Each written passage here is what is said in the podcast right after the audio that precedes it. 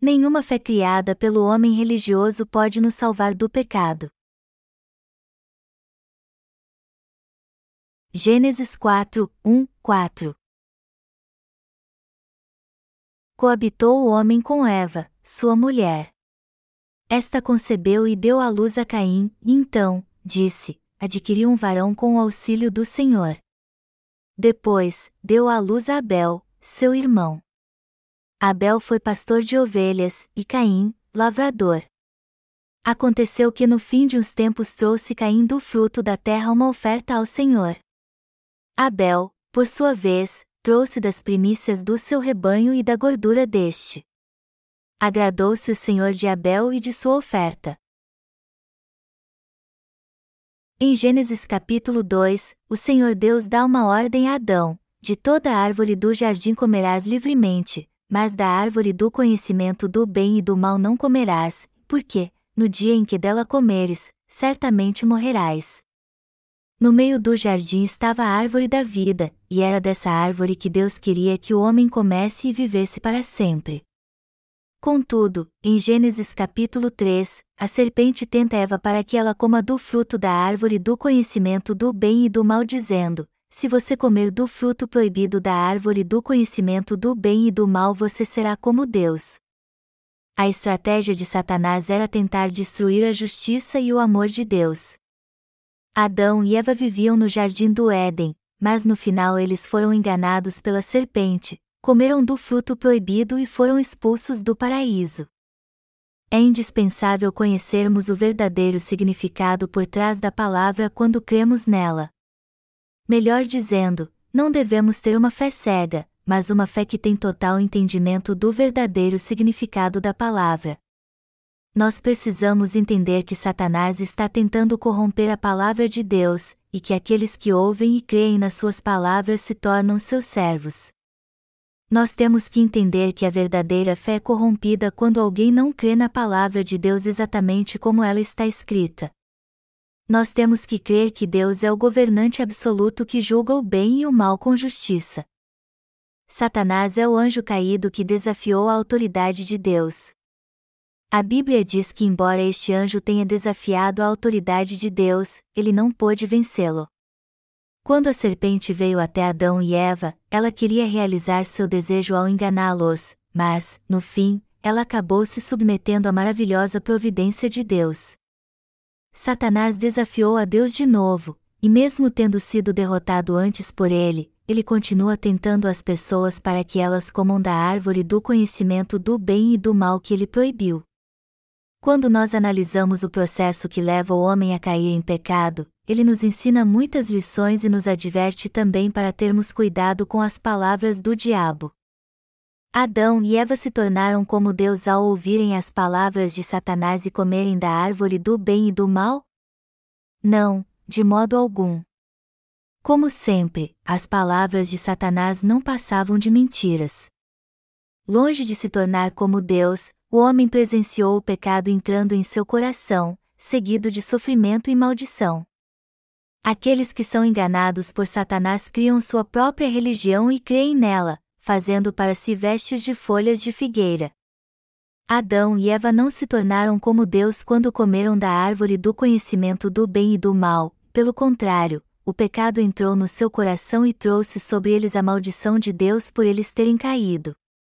Por isso, eles pegaram folhas de figueira para se cobrirem e se esconderam atrás das árvores com medo de Deus. Quais são as outras lições que a queda do homem nos ensina? Ela nos ensina que temos que crer na palavra de Deus exatamente como ela é, sem adicionar ou tirar nada dela. Ela também nos ensina sobre a grande providência de Deus. Nós podemos ver em Gênesis capítulo 3 como Deus criou um plano especial para nos tornar seus filhos. Melhor dizendo, o capítulo 3 de Gênesis nos mostra a providência de Deus. Esse capítulo revela que ninguém pode ser salvo dos seus pecados por Deus através dos seus atos de fraqueza, mas só pela sua infinita misericórdia concedida por Jesus Cristo. Para que nos tornemos realmente filhos de Deus, primeiro nós temos que aceitar a providência que Ele preparou para nós. A fim de dar ao homem a vida eterna pela purificação de pecados, Deus permitiu que Satanás o tentasse por algum tempo. Em outras palavras, somente quando o homem sofre com o pecado e é purificado dele crendo no Evangelho da água e do Espírito é que ele recebe a bênção de se tornar realmente filho de Deus. As vestes de folhas de figueira que Adão e Eva fizeram para si depois que caíram eram vestes imperfeitas que secavam e se despedaçavam em dois ou três dias. Estas vestes de folhas de figueira se referem às vestes de hipocrisia que o homem faz para si. Melhor dizendo, estas são as vestes da religião que o homem criou. Elas são feitas da falsa bondade do homem caído que jamais pode salvá-lo. É impossível alguém ser salvo por Deus dos pecados do mundo através das boas obras carnais.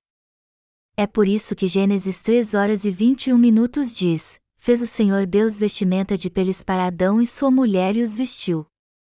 Como nós sabemos, as vestes espirituais adquiridas por se entender e crer na justiça de Deus são muito diferentes das vestes da religião criadas pela falsa virtude do homem, e no que se refere a ter poder, eles estão separados de nós milhas de distância. As vestes de folhas de figueira que o homem faz para si jamais podem apagar seus pecados. E essas vestes nem são boas para vestir, pois se despedaçam logo. As vestes de peles que Deus fez, ao contrário, são as vestes da sua justiça e que durarão para sempre porque são fortes e firmes. Qual é a diferença entre estes dois tipos de vestes então? é que jamais podemos resolver o problema do pecado através das nossas boas obras e que, para sermos purificados deles, nós temos que vestir as vestes de peles feitas por Deus, as vestes da sua justiça, pela fé. No entanto, a verdade é que a maioria dos cristãos não crê no Evangelho da água e do Espírito que contém a justiça de Deus, e pelo contrário, eles se vestem com suas próprias orações, como as vestes de folhas de figueira vestidas por Adão e Eva. A Bíblia mostra plenamente como o homem tem tentado cobrir sua vergonha e sua maldade com virtudes falsas depois de ter perdido a graça de Deus. Uma vida presa na armadilha da religião é miserável, onde é preciso fazer vestes de folhas de figueira todo dia. Mas assim como Deus teve misericórdia de Adão e Eva e fez vestes de peles para os vestir, ele deu ao homem o evangelho da água e do Espírito através do seu Filho para livrá-lo dessa armadilha terrível da religião que busca cobrir todas as suas maldades e sua vergonha. Este é o evangelho da grande misericórdia de Deus que contém sua justiça. Deus nos leva a receber a verdadeira remissão de pecados através da verdade do Evangelho da água e do Espírito que Ele nos deu, e ele sempre permite também que aqueles que creem nesse Evangelho da Verdade estejam na sua presença como seres santos. Você tem que entender que Deus fez com que você cresce na sua justiça para que você nunca mais voltasse ao seu estado pecaminoso, você tem que crer nisso e jamais se esquecer.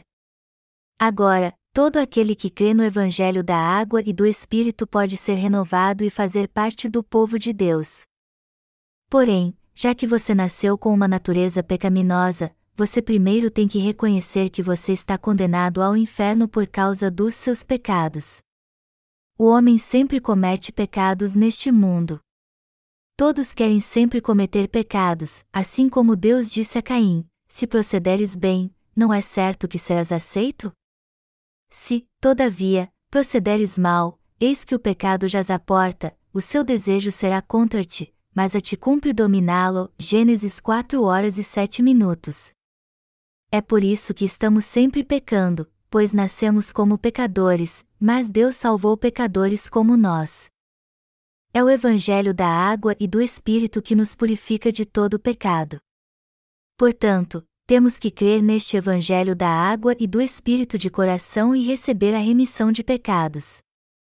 Mas a Bíblia diz: Estes, porém, quanto a tudo o que não entendem, difamam, e, quanto a tudo o que compreendem por instinto natural, como brutos sem razão, até nessas coisas se corrompem. Judas uma hora e dez minutos. Muitos hoje em dia não aceitam o evangelho da água e do Espírito por preconceito, e não somente isso, mas também se colocam contra ele, indo em direção à sua própria destruição. Ao enfatizar seus próprios pensamentos e sua própria virtude, eles ofendem a verdade de Deus. Eles inventam suas próprias religiões hipócritas e adoram os deuses criados por eles com seus pensamentos carnais e seu conhecimento instintivo. Mas a falsa religião criada pelo homem pode realmente apagar seus pecados? Não, claro que não. Os cristãos no mundo inteiro têm que rejeitar sua fé atual, pela qual eles fazem somente uma obra religiosa, e crer no Evangelho da água e do Espírito. Até hoje eles têm buscado a purificação de seus pecados, mas crendo apenas no sangue da cruz e não no Evangelho da água e do Espírito. Mas eles podem se livrar deste sentimento de condenação que os persegue sempre que eles pecam? Não, eles não podem ser libertos dos seus pecados assim. Se você crer em Jesus como seu Salvador baseado apenas no que sua carne normalmente conhece, você poderá ser purificado dos seus pecados tendo essa fé? Não, isso nunca vai acontecer.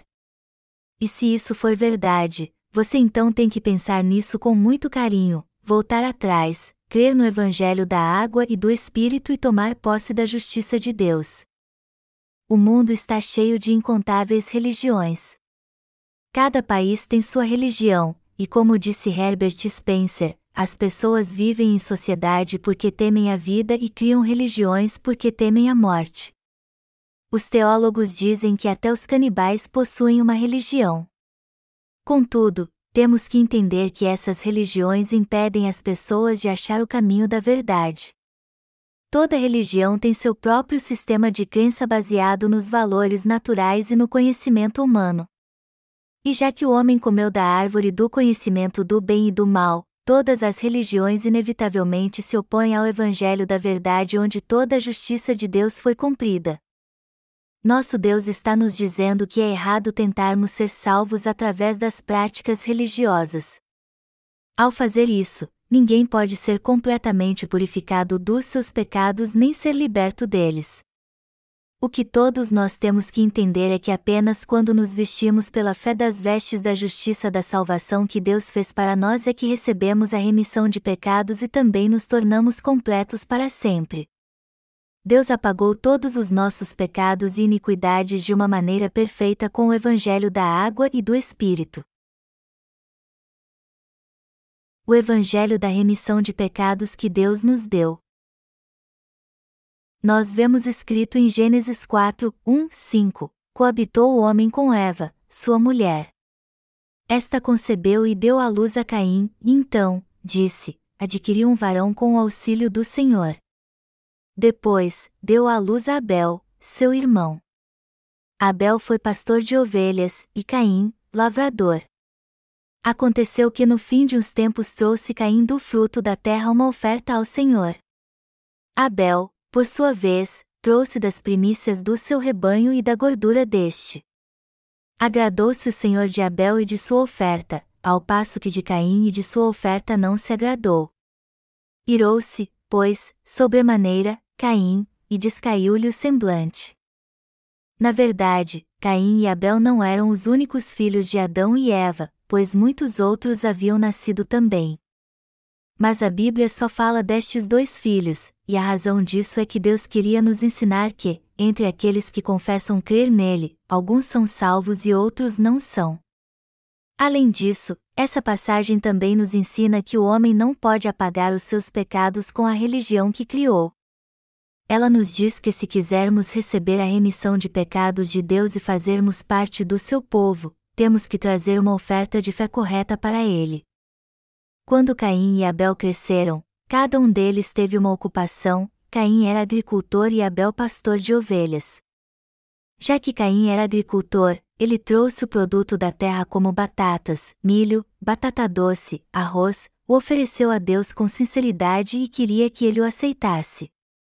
Abel, por outro lado, trouxe dos primogênitos das suas ovelhas, o partiu ao meio, tirou sua gordura junto com suas entranhas, colocou sua carne com sua gordura no altar e queimou tudo oferecendo a Deus. Mas que oferta Deus aceitou? Ele rejeitou a oferta de Caim e só aceitou a de Abel. Os frutos da terra aqui se referem às práticas religiosas do homem. O fruto da terra que Caim ofereceu a Deus não continha a verdade nem a verdadeira vida. Por mais que nós ofereçamos a Deus algo feito por nós com toda sinceridade, sua justiça não pode ser cumprida em nós assim. Deus não quer que ofertemos a Ele algo criado pelo homem nem o aceitará. O que Ele quer é uma oferta de sacrifício que tenha vida e sangue. Se as pessoas não ofertarem apenas o que agrada a Deus, ele não aceitará sua oferta. O primogênito do rebanho, ou seja, a oferta sacrificial de expiação, era para restituir nossa vida e restaurá-la. Foi por isso que Deus aceitou a oferta de Abel, ele aceitou o primogênito das ovelhas e sua gordura. Essa oferta sacrificial previa que Deus enviaria seu Filho unigênito a essa terra e nos salvaria dos nossos pecados, apontando para o Evangelho da água e do Espírito. Este Evangelho da água e do Espírito é o Evangelho pelo qual o Filho unigênito de Deus nos salvou de todos os nossos pecados, levando-os sobre si ao ser batizado por João. Quando cremos naquele que veio pela água e pelo sangue, 1 João 5 horas e 6 minutos, ou seja, em Jesus, como nosso Salvador e apresentamos essa fé a Deus, Ele a aprova e a aceita, nos dá a remissão de pecados e também nos abençoa nos tornando seus filhos. Em outras palavras, quando cremos no batismo de Jesus e pela fé passamos nossos pecados para seu corpo como nossa propiciação, e quando apresentamos essa fé a Deus é que Ele redime todos os nossos pecados por causa dela. Nada mais do que isso é a verdade da salvação pelo qual Deus nos salvou de todos os nossos pecados com seu amor. Todos os descendentes de Adão que nasceram em pecado têm que trazer a oferta que Deus designou quando o buscaram. Esta é a lei da salvação que Deus prometeu no livro de Levítico em detalhes. Em Levítico capítulo 1, Deus chama Moisés à tenda da congregação e diz a ele: Quando algum de vós apresentar oferta ao Senhor, trareis as vossas ofertas de gado ou de ovelhas, Levítico uma hora e dois minutos. E Deus disse ao povo de Israel que sua oferta tinha que ser um animal sem defeito. Em outras palavras, ele disse aos israelitas que se eles quisessem receber a remissão de pecados, eles teriam que trazer um animal sem defeito e sacrificá-lo a ele. Nos dias do Antigo Testamento, as ofertas sacrificadas a Deus eram bezerros, ovelhas e bodes sem defeito. Estas eram as ofertas que ele aceitava com prazer. Como está escrito, se a sua oferta for holocausto de gado, trará macho sem defeito, a porta da tenda da congregação o trará, para que o homem seja aceito perante o Senhor. Levítico uma hora e três minutos. O povo tinha liberdade para oferecer o sacrifício que quisesse sempre que quisesse, mas ele tinha que ser algo que agradasse a Deus e fosse oferecido segundo as exigências do sistema sacrificial que ele estabeleceu. Melhor dizendo, os animais do sacrifício que Deus especificou como ofertas aceitáveis eram bezerros, ovelhas e bodes, entretanto, antes de sacrificar estes animais, o pecador tinha que passar seus pecados para ele impondo suas mãos sobre sua cabeça. Foi por isso que Deus disse: e porá a mão sobre a cabeça do holocausto, para que seja aceito a favor dele, para sua expiação. Levítico uma hora e quatro minutos. Isso significa que quando alguém impunha as mãos sobre a cabeça da oferta de sacrifício, ela era aceita por Deus com prazer para expiar seus pecados, ou seja, o pecador recebia a remissão de pecados. Em outras palavras, já que seus pecados eram passados para o animal do sacrifício, Deus aceitava essa oferta e remia os seus pecados. Era assim que as pessoas traziam suas ofertas a Deus no Antigo Testamento. Vamos ler Levítico 4, 27, 31 agora. Se qualquer pessoa do povo da terra pecar por ignorância, por fazer alguma das coisas que o Senhor ordenou se não fizessem, e se tornar culpada, ou se o pecado em que ela caiu lhe for notificado, trará por sua oferta uma cabra sem defeito, pelo pecado que cometeu. E porá a mão sobre a cabeça da oferta pelo pecado e a imolará no lugar do holocausto.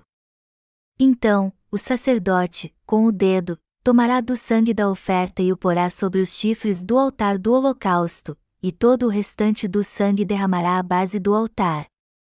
Tirará toda a gordura, como se tira a gordura do sacrifício pacífico, o sacerdote a queimará sobre o altar como aroma agradável ao Senhor, e o sacerdote fará expiação pela pessoa, e lhe será perdoado.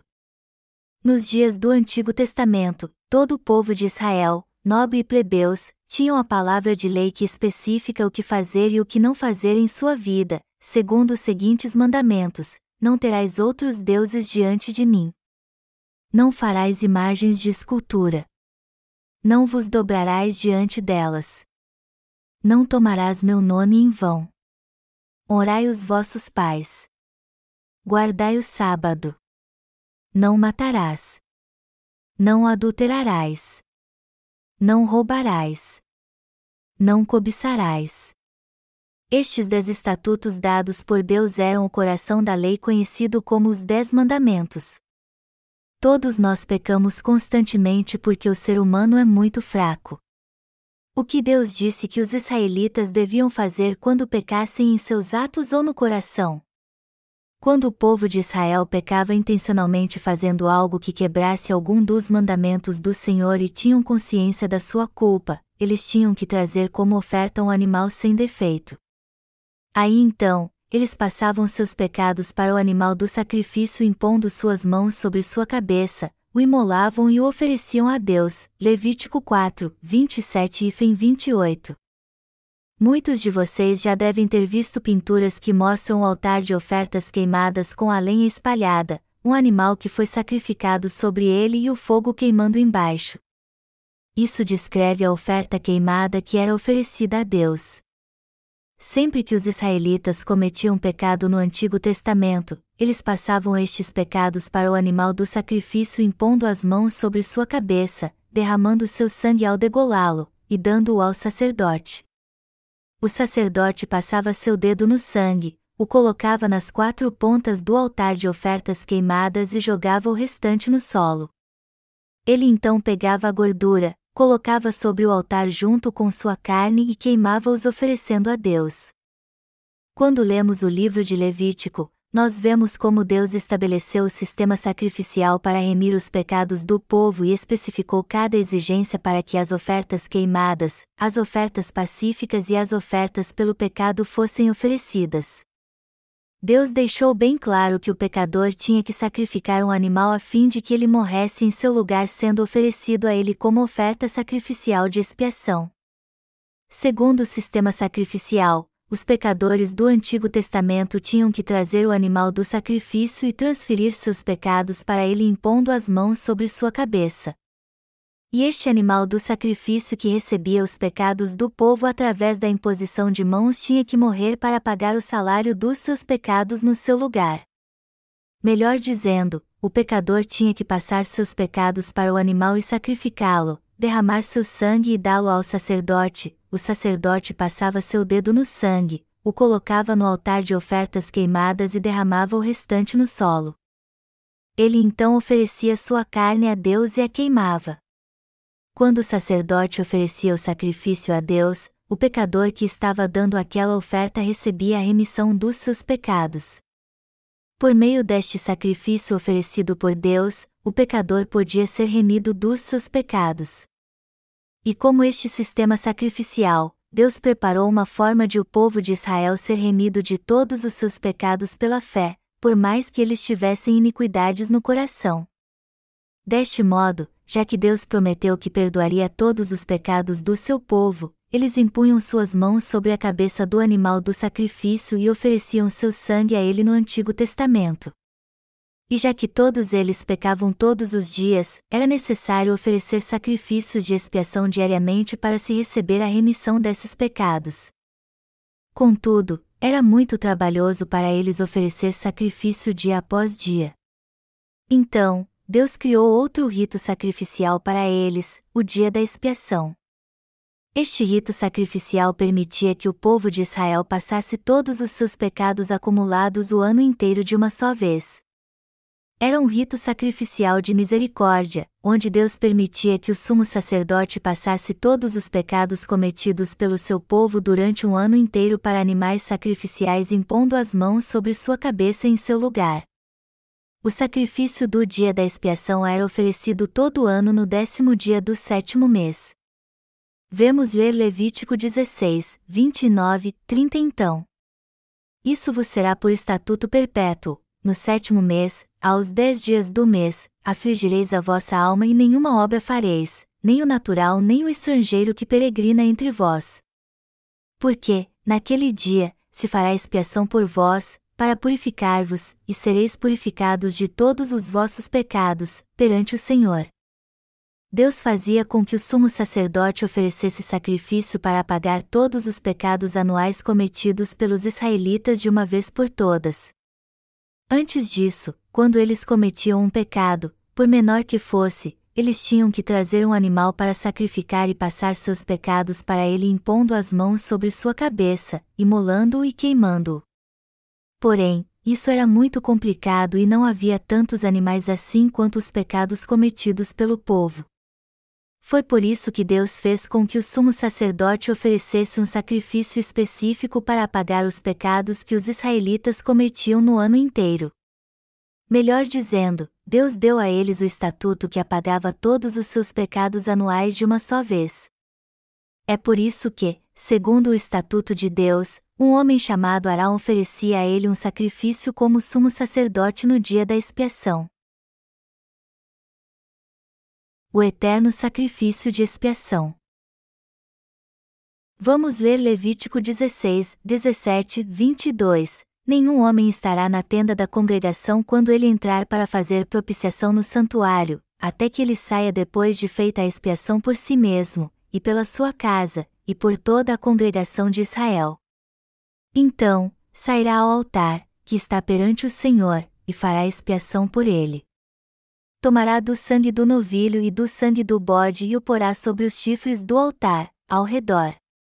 Do sangue aspergirá, com o dedo, sete vezes sobre o altar, e o purificará, e o santificará das impurezas dos filhos de Israel, havendo, pois, acabado de fazer expiação pelo santuário, pela tenda da congregação e pelo altar, então, fará chegar o bode vivo. Arão porá ambas as mãos sobre a cabeça do bode vivo e sobre ele confessará todas as iniquidades dos filhos de Israel, todas as suas transgressões e todos os seus pecados, e os porá sobre a cabeça do bode e enviá-lo ao deserto, pela mão de um homem à disposição para isso. Assim, aquele bode levará sobre si todas as iniquidades deles para a terra solitária, e o homem soltará o bode no deserto. Arão aqui era o sumo sacerdote, e este homem, que era representante de Israel, passava todos os pecados para o animal do sacrifício. Primeiro, ele preparava dois bodes, um para ser sacrificado no tabernáculo e outro para ser sacrificado para fazer expiação diante do povo. O segundo bode era chamado bode emissário. Sobre a cabeça do animal, Arão impunha as mãos e passava todos os pecados do povo de Israel de uma vez por todas, levava-o até o deserto e o soltava lá.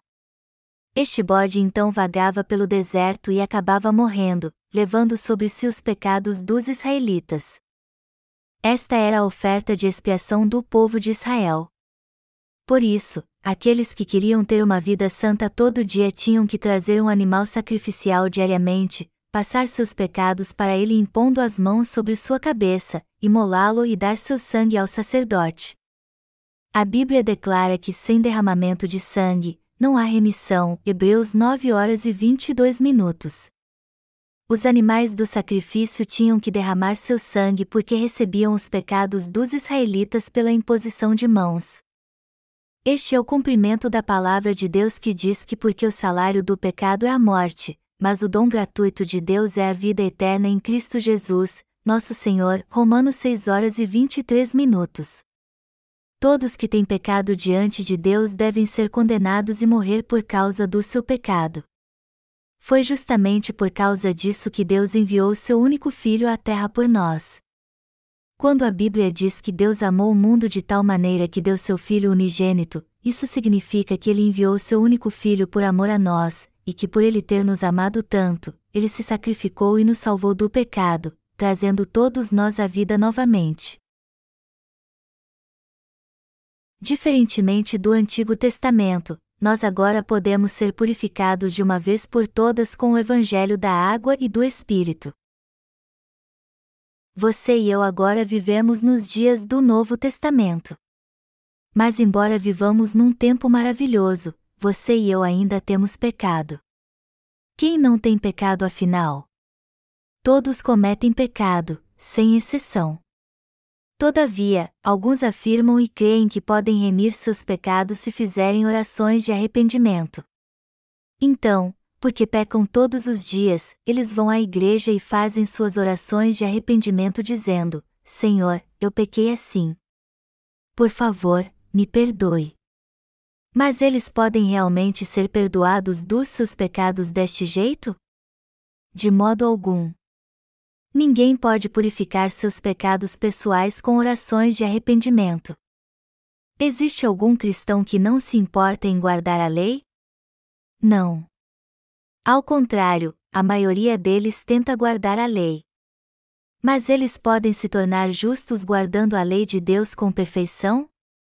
Eles podem realmente remir todos os seus pecados através da sua devoção religiosa e atitudes altruísticas? Jamais. Desde o começo, Deus deixa bem claro que ninguém pode esconder os seus pecados usando vestes de folhas de figueira. Em outras palavras, nenhum pecador pode receber a remissão de pecados por meio de alguma religião deste mundo. Como podemos ser remidos dos nossos pecados então? Deus disse que quando nós cremos no Evangelho da Água e do Espírito, o Evangelho pelo qual Ele nos salvou do pecado, é que podemos receber a remissão dos nossos pecados. Melhor dizendo, quando entendemos o Evangelho da água e do Espírito que apagou todos os nossos pecados e cremos neste Evangelho é que somos salvos dos nossos pecados. Já que o homem nunca pode ser salvo do pecado por nenhum fruto da carne, se ele crer no Evangelho da justiça cumprido pelo Senhor Deus, ele poderá receber a remissão dos seus pecados e se tornar justo. É mais difícil um rico entrar no reino dos céus através da sua própria justiça do que um camelo passar pelo buraco de uma agulha, mas Deus realizou a nossa salvação do pecado, algo que é impossível recebermos com nossas boas obras, e nos deu como um domingo.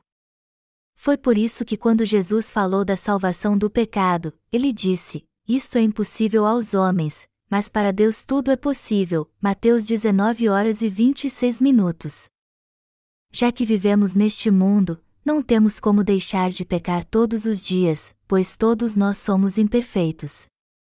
Quem neste mundo não comete pecado? Há alguém que não cometa pecado contra Deus neste mundo, se houver, que fale agora. Os cristãos atuais dizem: creiam em Jesus. Vocês irão para o céu se crerem em Jesus, porém, quando perguntamos a eles: os cristãos não cometem nenhum pecado neste mundo? Aí eles dizem: claro que sim. Os cristãos ainda pecam. E quando perguntamos de novo: o que vocês fazem quando pecam? Eles respondem: basta irmos à igreja e fazermos orações de arrependimento. Isso faz algum sentido? Isso, meus amados irmãos, é um grande absurdo. Na verdade, essa é a razão pela qual muitos não cristãos estão acusando os cristãos.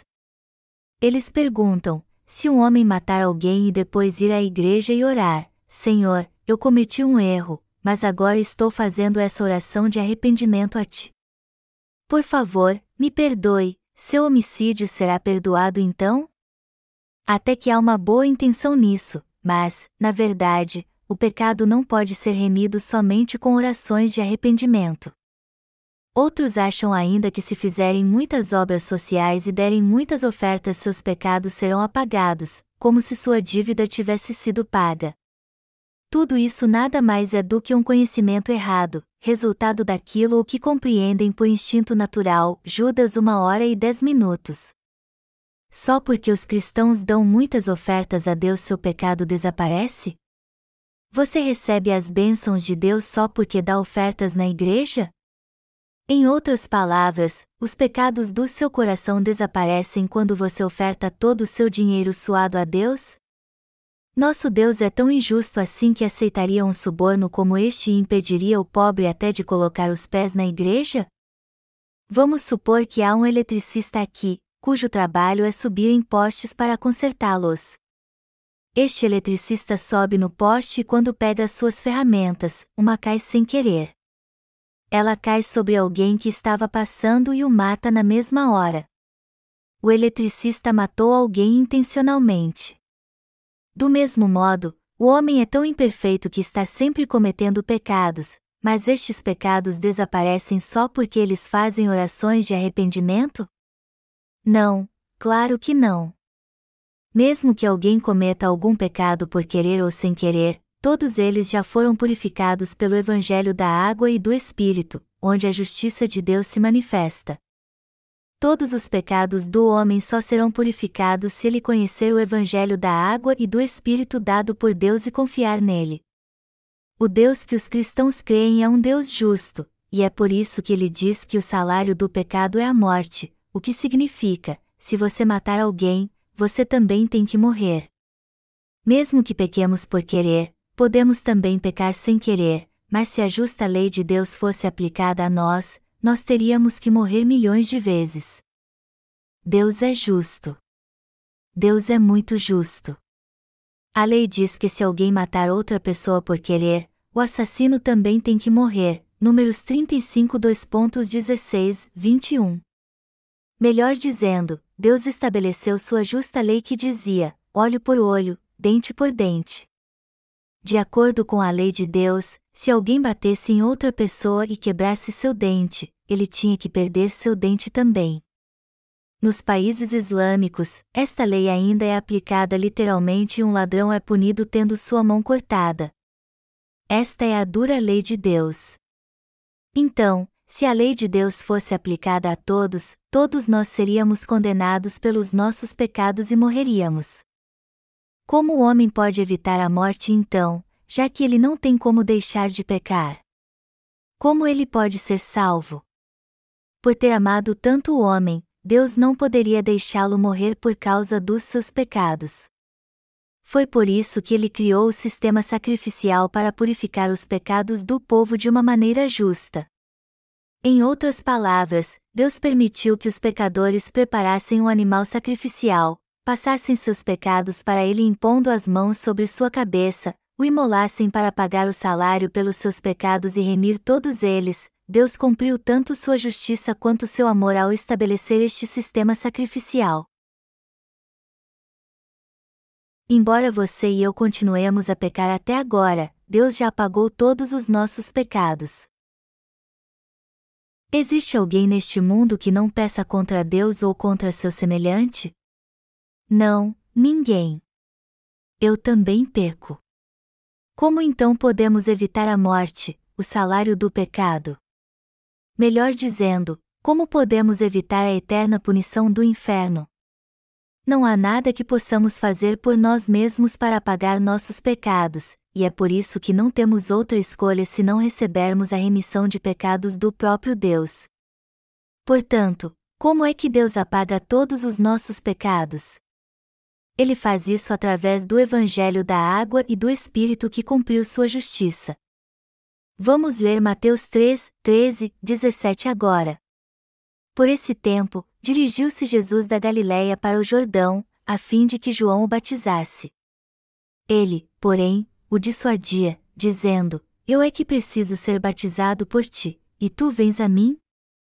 Mas Jesus lhe respondeu: Deixa por enquanto, porque, assim, nos convém cumprir toda a justiça.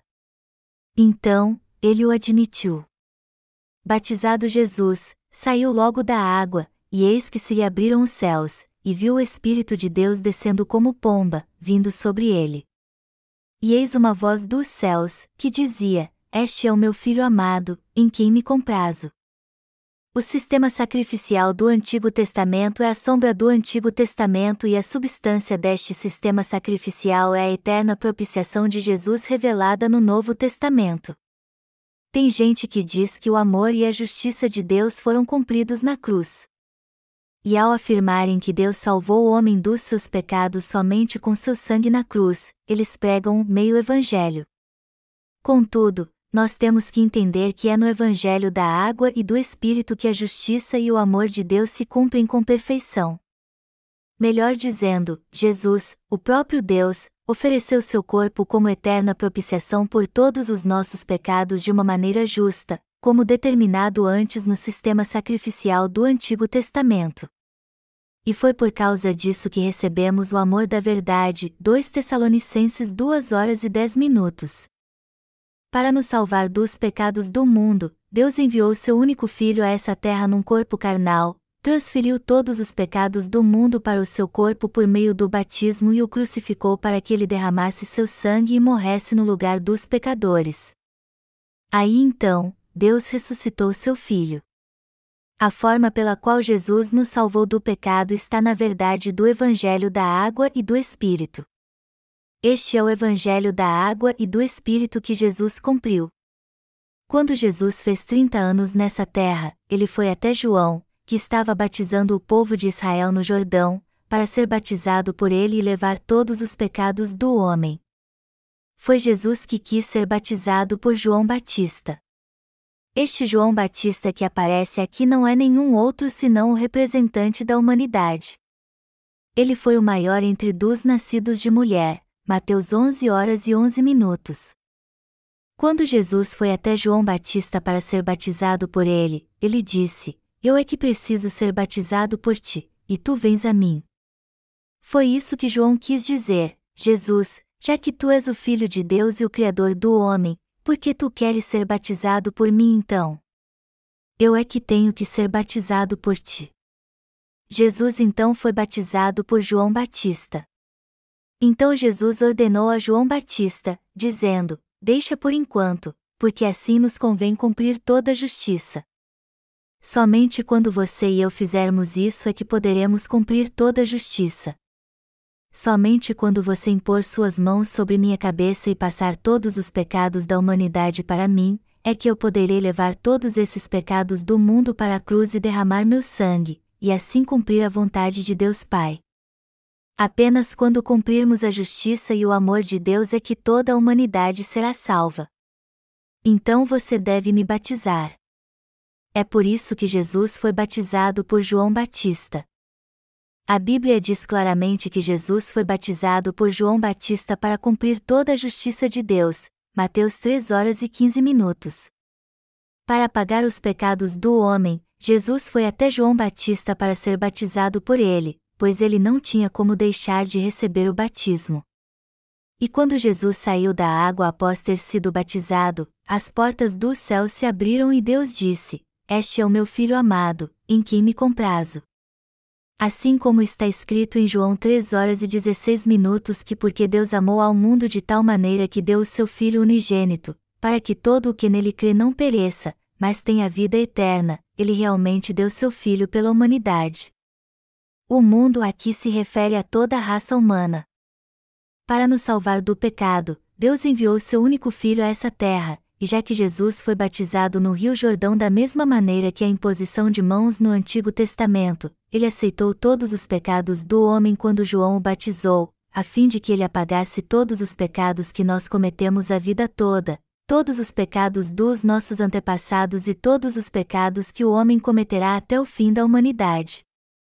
Esta obra é o próprio Evangelho da Água e do Espírito que foi cumprido pelo batismo que Jesus recebeu no Rio Jordão e seu sangue na cruz.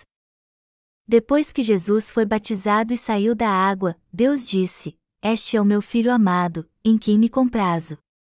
Foi isso que ele quis dizer: Este é o meu filho. Ele tirou os seus pecados ao ser batizado e, por causa disso, ele derramará seu sangue na cruz e nela morrerá. Mas eu farei meu filho Jesus Cristo ressuscitar e o trarei de volta à vida. Esta é minha obra de justiça cumprida para salvar o homem do pecado. Este é o meu amor. Foi por causa deste amor, porque Deus nos amou tanto assim, que ele foi batizado por João Batista e derramou seu sangue até a morte.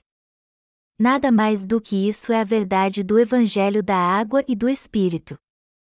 O Senhor foi batizado por João Batista da mesma maneira que o animal do sacrifício e levou todos os pecados do homem pela imposição de mãos, como no Antigo Testamento.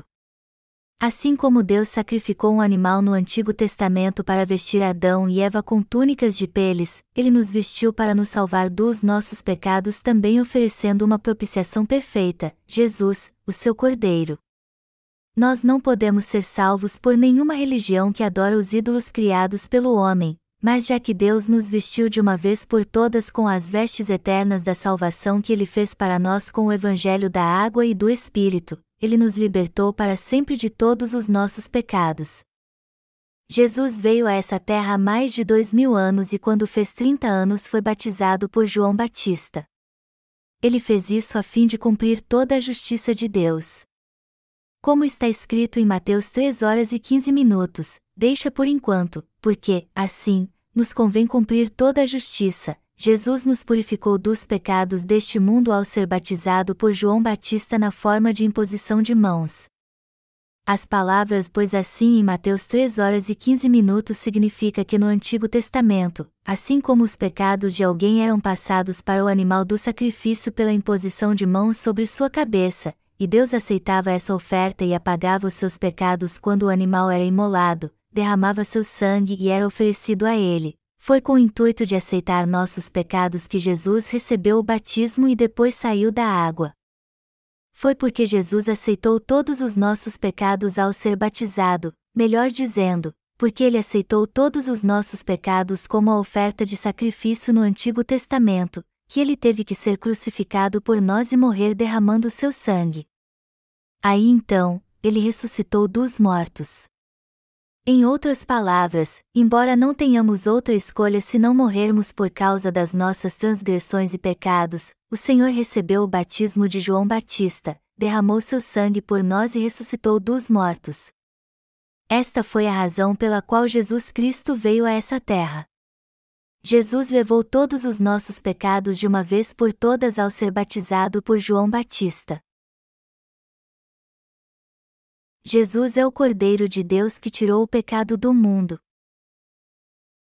Vamos ler João uma hora e vinte e nove minutos agora. No dia seguinte, viu João a Jesus, que vinha para ele, e disse: Eis o Cordeiro de Deus, que tira o pecado do mundo. Pelo fato de Jesus ter aceitado todos os pecados do mundo de uma vez por todas ao ser batizado para cumprir toda a justiça de Deus, todos eles foram passados para o seu corpo, e assim ele se tornou o Cordeiro de Deus que tira o pecado do mundo. Jesus tirou todos os pecados deste mundo de uma vez por todas através do batismo que recebeu de João Batista. Todos nós pecamos neste mundo, mas Jesus tirou todos os pecados do mundo para que pudesse levá-los à cruz. Foi assim que Jesus nos salvou dos nossos pecados de uma vez por todas e se tornou nosso Salvador. Jesus Cristo levou sobre si todos os pecados deste mundo de uma só vez, levou-os até a cruz e nela derramou seu sangue por nós. Está escrito em João 19, 17 18: E ele próprio, carregando a sua cruz, saiu para o lugar chamado Calvário, Gólgota em hebraico, onde o crucificaram e com ele outros dois, um de cada lado, e Jesus no meio. Porque Jesus foi crucificado e derramou seu sangue porque ele antes havia recebido todos os pecados do mundo ao ser batizado. Nós temos que entender a verdade do Evangelho da água e do Espírito. Jesus foi batizado por João Batista para apagar os seus e os meus pecados, e por ter aceitado todos os pecados do mundo, ele foi condenado por causa deles ao ser crucificado. Em João 19, 28, 30, João escreve o seguinte a respeito da crucificação e morte de Jesus: depois, vendo Jesus que tudo já estava consumado, para se cumprir a Escritura, disse: Tenho sede. Estava ali um vaso cheio de vinagre. Embeberam de vinagre uma esponja e, fixando-a num caniço de sopo, lhe chegaram à boca. Quando, pois, Jesus tomou o vinagre, disse: Está consumado. E, inclinando a cabeça, rendeu o espírito. Amados irmãos, quando Jesus foi crucificado, derramou seu sangue e morreu na cruz, ele disse: Está consumado. João 19 horas e 30 minutos. Por que Jesus disse isso antes de morrer? Porque antes ele havia levado todos os pecados do homem quando foi batizado por João Batista, e naquele momento estava levando estes pecados à cruz para pagar o salário por eles derramando seu próprio sangue até a morte. Deste modo, Jesus tirou todos os nossos pecados de uma vez. E quando ressuscitou dentre os mortos, nosso Senhor disse: Ide, portanto, Fazei discípulos de todas as nações, batizando-os em nome do Pai, e do Filho, e do Espírito Santo, ensinando-os a guardar todas as coisas que vos tenho ordenado. E eis que estou convosco todos os dias até a consumação do século. Mateus 28, 2.19, 20. Nós ficamos mesmo sem pecado quando cremos na justiça de Deus? Vamos ler Romanos 3, 19, 20 agora. Ora, sabemos que tudo o que a lei diz, aos que vivem na lei o diz para que se cale toda a boca, e todo mundo seja culpável perante Deus, visto que ninguém será justificado diante dele por obras da lei, em razão de que pela lei vem o pleno conhecimento do pecado. Ninguém neste mundo jamais pode ser salvo do pecado crendo em Jesus apenas como uma religião. Deus diz aqui que tudo o que a lei diz, aos que vivem na lei o diz. Mas o que isso quer dizer? Quer dizer que a lei fala dos que ainda não entenderam que Deus os salvou, e que por estarem presos aos seus pecados, eles não têm como escapar do inferno. O que a lei diz então? Ela diz que toda boca, e todo mundo seja culpável perante Deus. Melhor dizendo, ela declara: vocês serão expostos diante da lei como pecadores e serão condenados por causa dos seus pecados.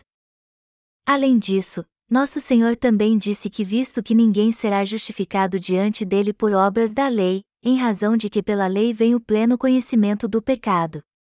Deste modo, o Senhor deixa bem claro que a salvação não pode ser alcançada crendo no cristianismo religiosamente, como se ele fosse somente uma simples religião deste mundo.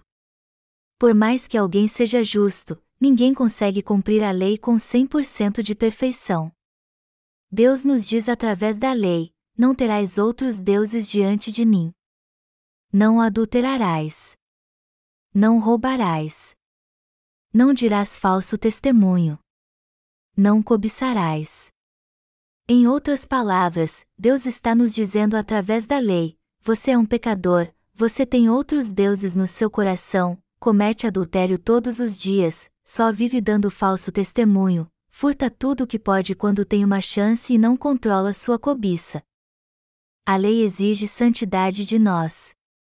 De acordo com o padrão de santidade exigido pela lei, Jesus mesmo disse: Qualquer que olhar para uma mulher com intenção impura, no coração, já adulterou com ela. Mateus 5 horas e 28 minutos. Os religiosos só acham que não precisam quebrar a lei no que se refere às boas obras, porém o Senhor diz aqui que só de alguém olhar com desejo para outra pessoa, isso já é adultério. Portanto, ninguém pode escapar da condenação da lei de Deus ou ser salvo dos seus pecados guardando-a. Vamos ler Romanos 3, 21, 22.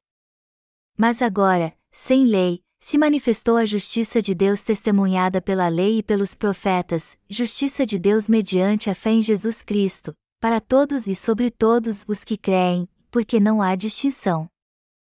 A Bíblia diz aqui: Mas agora se manifestou, sem a lei, a justiça de Deus. Isso quer dizer que nós agora recebemos a salvação do pecado crendo apenas na justiça de Deus, não em religiões, em orações de arrependimento, dando muitas ofertas à igreja ou tendo uma vida justa. Em outras palavras, Deus preparou um novo caminho agora para que sejamos salvos do pecado. Isso significa que ele vestiu com sua justiça aqueles que creem que Jesus Cristo salvou ao ser batizado por João Batista para receber todos os seus pecados, ao morrer na cruz e ressuscitar dos mortos.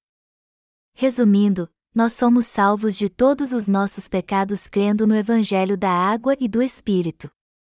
Deus diz em Romanos 3, 23 e 26, Pois todos pecaram e carecem da glória de Deus, sendo justificados gratuitamente, por sua graça, mediante a redenção que há em Cristo Jesus, a quem Deus propôs, no seu sangue, como propiciação, mediante a fé, para manifestar a sua justiça, por ter Deus, na sua tolerância, deixado impunes os pecados anteriormente cometidos, tendo em vista a manifestação da sua justiça no tempo presente, para ele mesmo ser justo e o justificador daquele que tem fé em Jesus. O que essa passagem quer dizer? Quer dizer que Jesus Cristo cumpriu toda a justiça de Deus quando veio a essa terra. Mas como ele fez isso? Recebendo todos os nossos pecados de uma vez por todas, sendo batizado por João Batista e condenado na cruz em nosso lugar, a condenação que pertencia a você e a mim, salvando a todos nós assim. É deste modo que hoje nós somos justificados pela graça da salvação dada por Deus. Este é o próprio dom da justiça de Deus. A justiça de Deus foi cumprida por um ato de justiça, Romanos 5 horas e 18 minutos, de Jesus Cristo, unigênito de Deus, e nos foi dada. O ato de justiça de Jesus Cristo foi ele ter recebido todos os pecados do mundo ao ser batizado, morrido na cruz e ressuscitado dos mortos para nos salvar dos nossos pecados. Este é o próprio dom do amor de Deus. É por isso que a Bíblia diz que somos justificados gratuitamente pela sua graça. Nós recebemos a verdadeira salvação reconhecendo com nossos próprios lábios a obra de justiça de Deus. Nós agora nos tornamos justos e filhos de Deus porque recebemos o dom da salvação crendo na justiça de Deus cumprida por Jesus. Melhor dizendo, não é por não pecar, praticar boas obras, ofertar muito dinheiro, fazer orações de arrependimento ou levar uma vida religiosa que alguém é remido de todos os seus pecados. A verdadeira salvação é alcançada crendo somente na justiça de Deus pela qual Jesus Cristo nos salvou do pecado. Este é o próprio Evangelho da água e do Espírito, a palavra da verdade que nos leva para o céu. Deus diz em Romanos 4, 1, 8, que, pois, diremos ter alcançado Abraão, nosso pai segundo a carne? Porque, se Abraão foi justificado por obras, tem de que se gloriar, porém não diante de Deus. Pois que diz a Escritura? Abraão creu em Deus, e isso lhe foi imputado para a justiça. Ora, ao que trabalha, o salário não é considerado como favor, e sim como dívida. Mas, ao que não trabalha, porém crê naquele que justifica o ímpio, a sua fé lhe é atribuída como justiça. E é assim também que Davi declara ser bem-aventurado o homem a quem Deus atribui justiça, independentemente de obras, bem-aventurados aqueles cujas iniquidades são perdoadas, e cujos pecados são cobertos, bem-aventurado o homem a quem o Senhor jamais imputará pecado. Amados irmãos, que tipo de pessoas são abençoadas por Deus e que não são? Os abençoados são aqueles que foram salvos de todos os seus pecados. Embora Abraão tenha sido aprovado por Deus como um homem justo, isso não significa que ele o aprovou por causa da sua justiça, porque ele não cometia nenhum pecado ou tinha uma vida justa. Como foi que Abraão foi justificado então?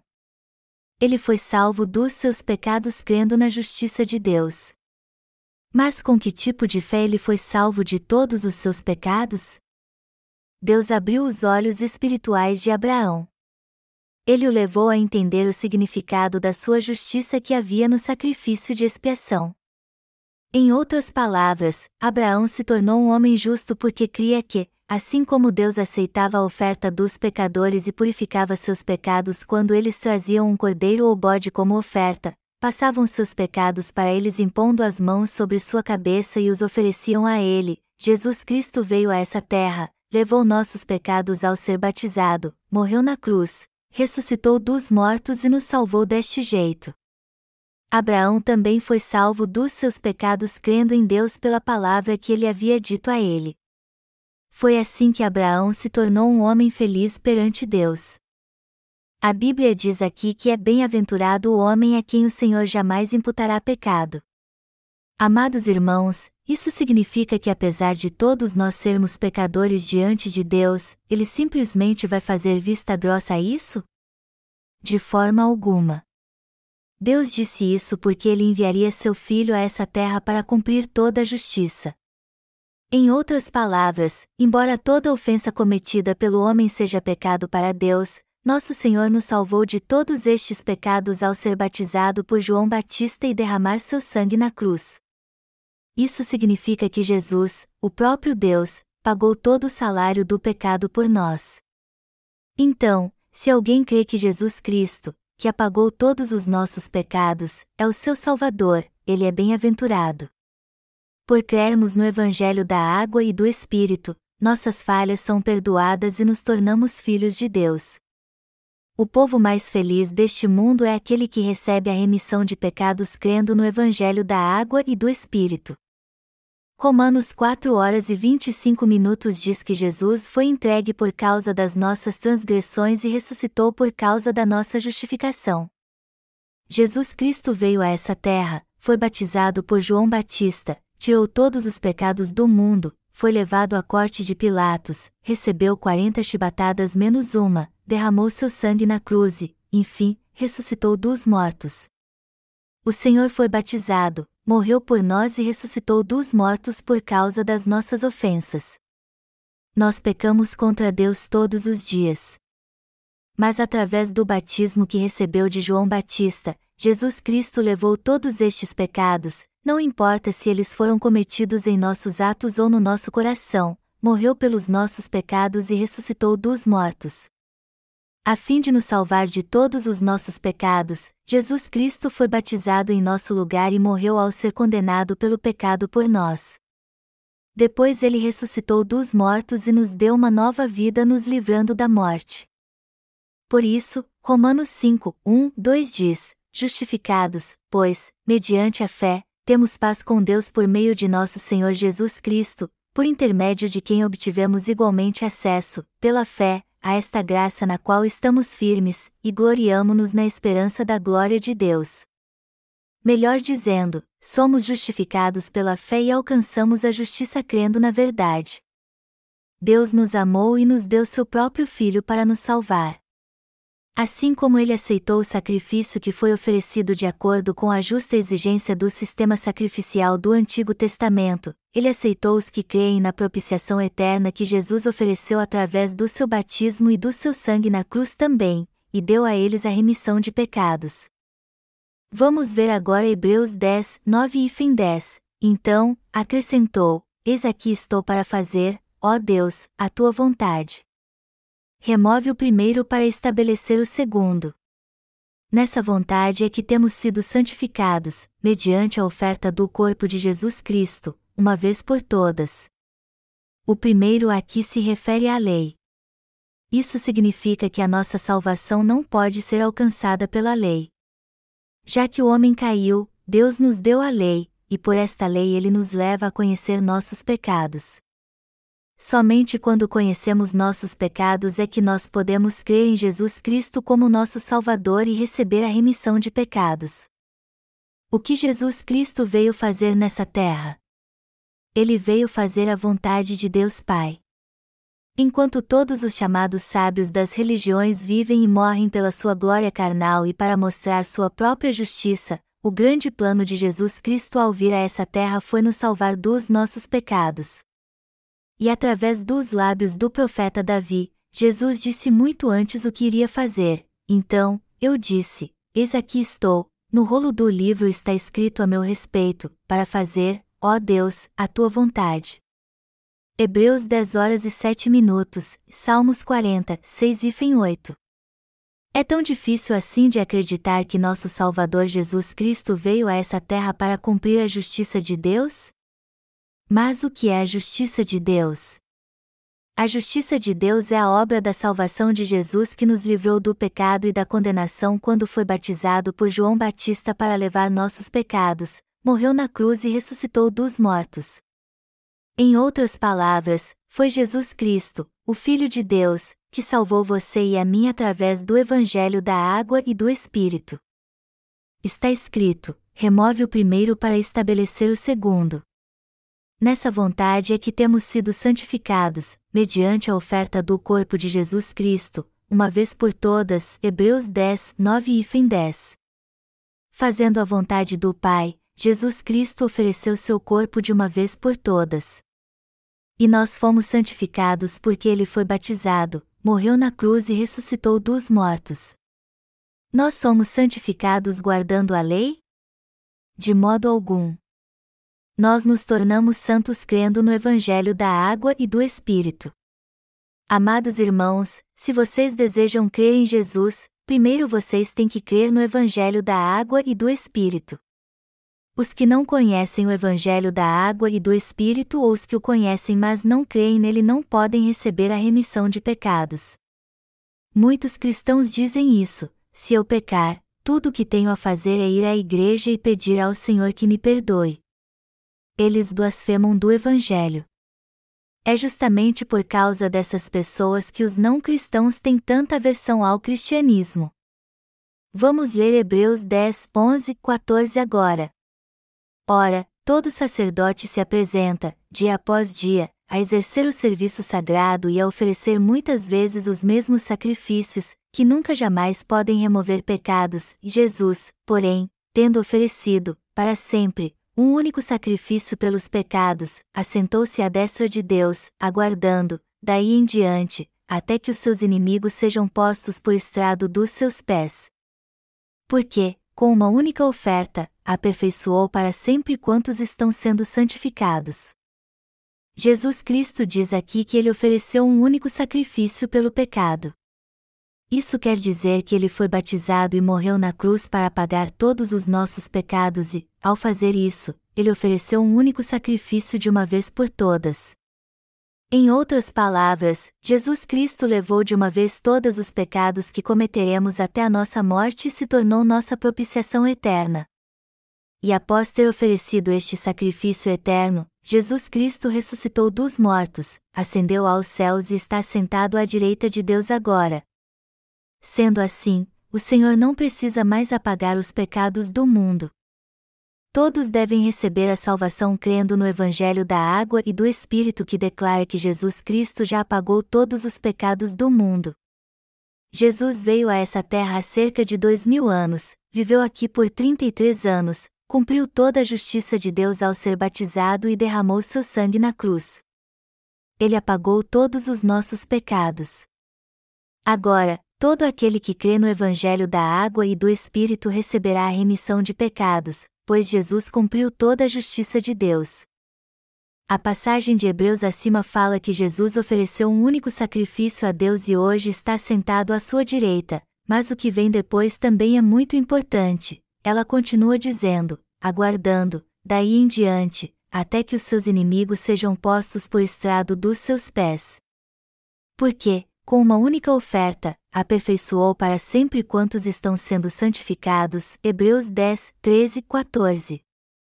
Isso significa que todo aquele que crê de coração no que Jesus fez por ele será remido de todos os seus pecados, mas aqueles que não crerem na obra do Evangelho da água e do Espírito cumprido por Jesus serão condenados para sempre por causa dos seus pecados. Aqueles que não creem na justiça de Deus se tornam seus inimigos justamente por causa da sua falta de fé. O Senhor esperará até que sua igreja pregue o Evangelho da água e do Espírito no mundo inteiro, e quando chegar a hora, ele arrebatará todos os que creem no Evangelho e celebrará com eles as bodas do Cordeiro. Mas ele esmagará todos aqueles que não creem nessa verdade do Evangelho está escrito acima que Deus fará com que os seus inimigos sejam postos como estrado dos seus pés, e isso expressa a sua justa ira, dizendo que ele pesará e esmagará todos os seus inimigos que rejeitam seu amor e se colocam contra ele. E Deus continua dizendo em Hebreus capítulo 10, e disto nos dá testemunho também o Espírito Santo, porquanto, após ter dito, esta é a aliança que farei com eles, depois daqueles dias, diz o Senhor, porém no seu coração as minhas leis e sobre a sua mente as inscreverei, acrescenta, também de nenhum modo me lembrarei dos seus pecados e das suas iniquidades, para sempre. Ora, onde há remissão destes, já não há oferta pelo pecado. Hebreus 10, 15, 18.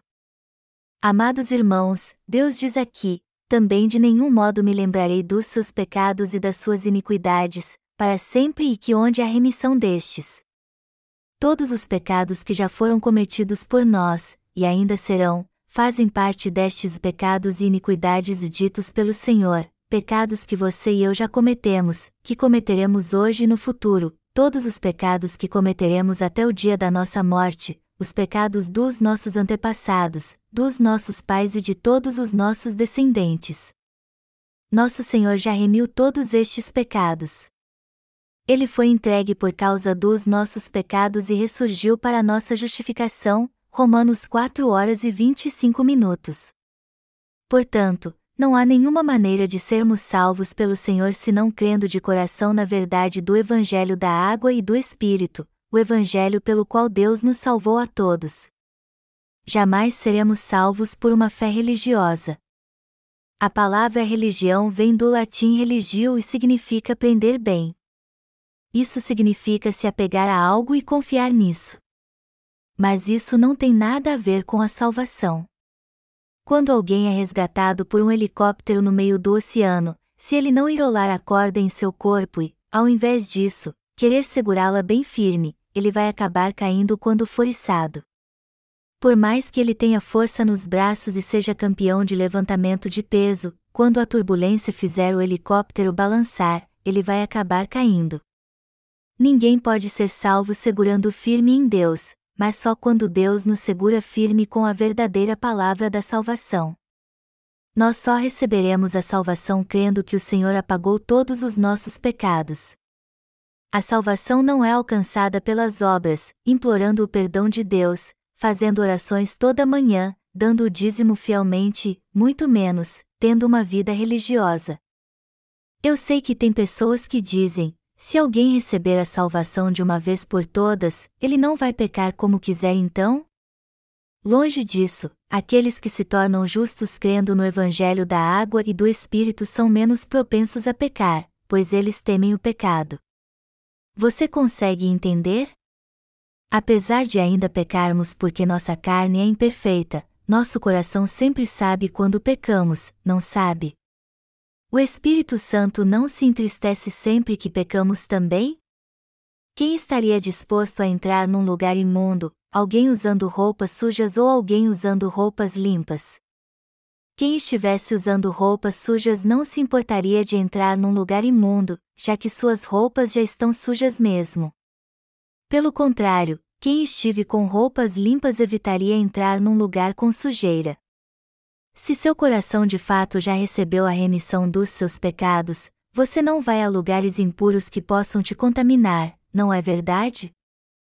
Nosso Senhor já nos salvou de todos os nossos pecados. Portanto, ninguém pode se salvo por seu próprio esforço. Nós só podemos receber a salvação crendo no Evangelho da água e do Espírito, que é a justiça de Deus.